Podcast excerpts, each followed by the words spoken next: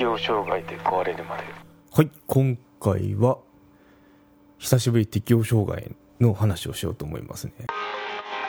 適応障害で壊れるまで元外資系社員の告白。アマゾンで販売中。休職を決断した理由。生じた症状。休職中の過ごし方。退職後の手続き。適応障害の人への接し方。ノンフィクション Amazon Unlimited 会員であれば無料で読むことが可能ですのでチェックしてみてください。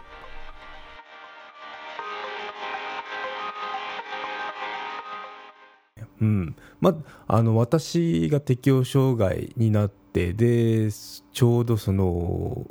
もう休職したんですけど休職大丈夫ですよもう働きますよって言われて1年が経つのがこの12月なんですよね。なんであの12月まあその、まあ、休職明けて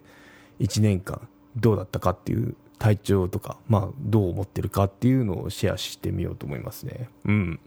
まあぶっちゃけ早かったなって感じしますね。体調の面だと、あのもう全然普通ですね。頭もすっきりしてきたかなって感じで。で、以前も、まあ、11ヶ月目、休、休職じゃなくて、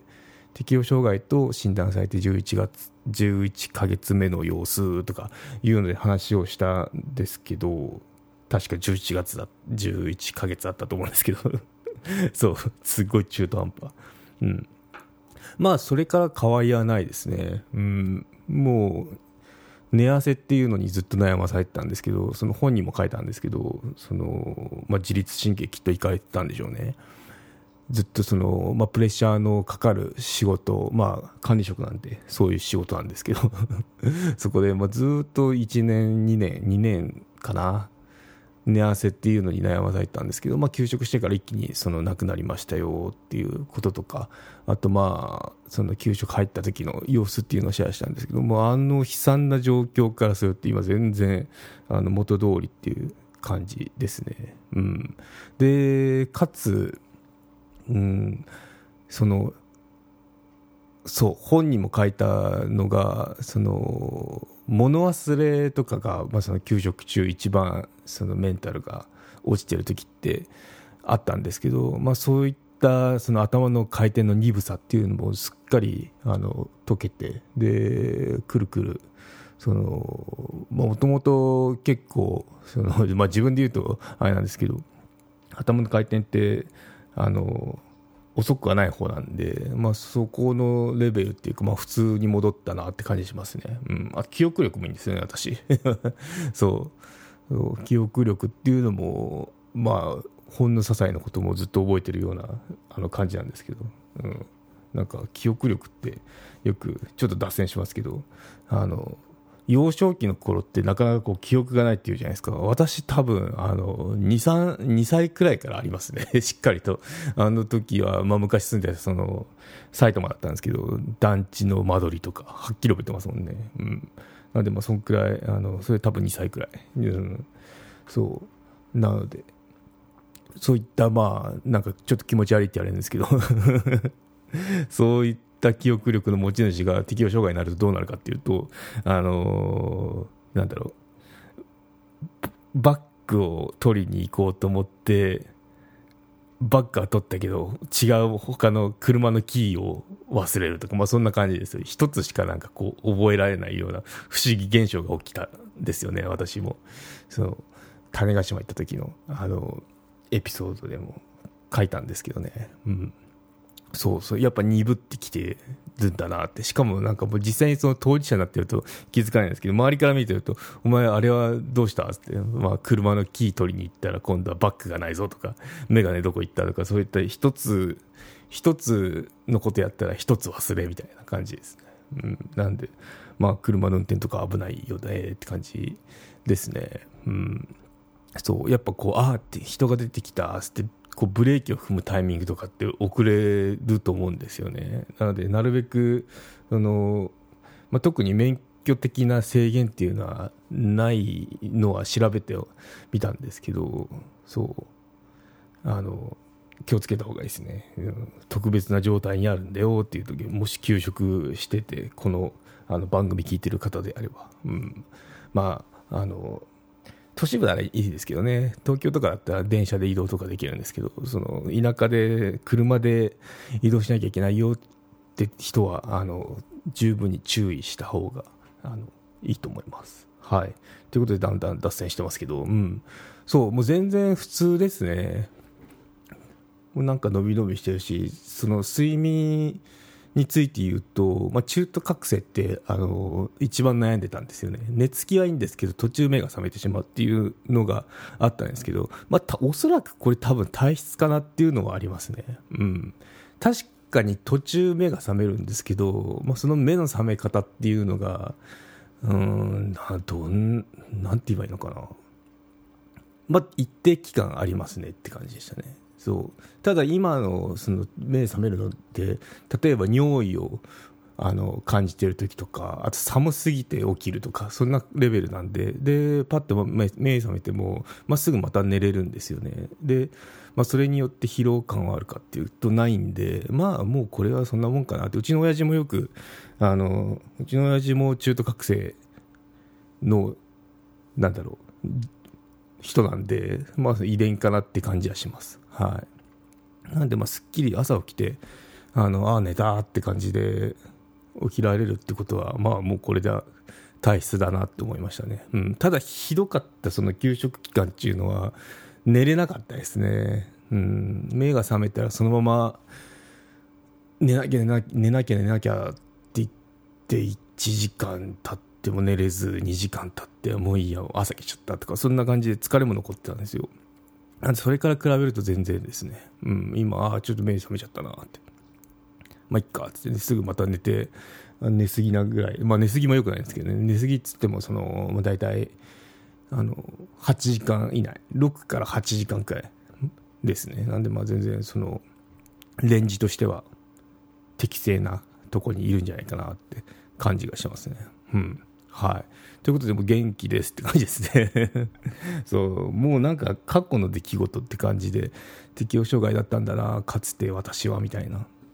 なので、うん。まあ、まだ12月なんですけど、まあ、ちょっと考えてることがあってその私のこの番組もあとブログの方も適応障害で壊れるまでなんですけどだいぶその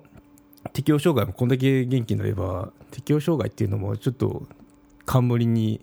しとくのもなんか違和感感じてるなっていうのが最近思うことなんですよね。なんで、あのまあ、12月いっぱいか、まあ、途中か分かんないんですけど、まあ、近々そのサイト名、まあ、このタイトルもポッドキャスト自体はこう続けるんですけど、まあ、その名前変更して心理学とかあと、まあ、メンタルヘルスについて扱いたいのでもっとなのでそういった感じのタイトルになるんじゃないかなと思いますね。うん、なんで、まあ、ひょっとしたらそのまま継続っていうのもあるかもしれないですけど、まあ、ちょっとそのサイト名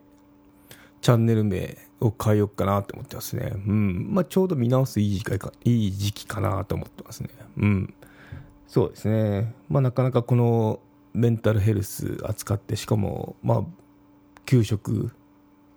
についてとかいう話をすると、まあ、その実体験なんてやっぱこうなんだろうその実際に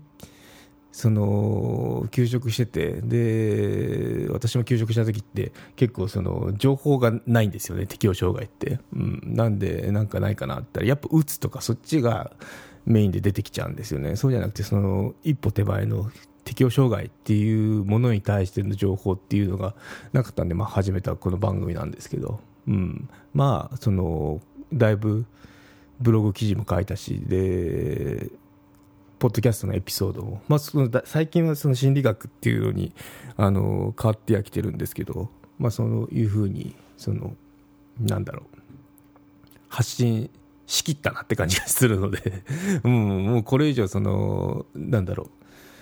適応障害っていうものを冠にしてその配信っていうのはなかなか自分がその適応障害の症状から離れてきてるので厳しいものがあるかなとは思ってきてるんですよね、うん、まだちょっとこう煮詰まってないところなんですけど、うん。まあ、こういったポッドキャスターと声であの音声ですぐ伝えられるのでその応援してくださってる方には、まあ、そういったことを考えてるよってことをあのシェアしたかったですね。うん、ということで、うん、1ヶ月じゃなくて1年か。その働けますよって1年経ってた状態っていうのはあのもうすこぶる元気でで、まあ、昔元の状態っていうか、まあ、そのメンタル面の対応の仕方っていう知識を得た意味だと昔以上ですよね。昔以上にパワーアップしてその今に至ってますって感じですね、うん、なんでで新しいこともその適応障害っていうものからだいぶこの自分の状態っていうのが離れてきたので、まあ、このチャンネルとかあとブログのサイトの名前っていうのも変えざるを得なくなるくらいな状況に好転してますよと 言ったとこですかね。うん。はい。ということで、今回は1年経ってどうなったか、めっちゃ元気ですってことを伝えたかったので、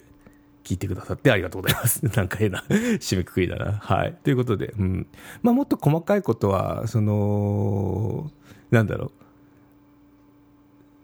この適応障害っていうタイトルが冠にあるもやもや感今のっていうのはサブスク会員限定でちょっと話をしてみようかなと思いますね。はい。まあ、今回はあの全然、あの、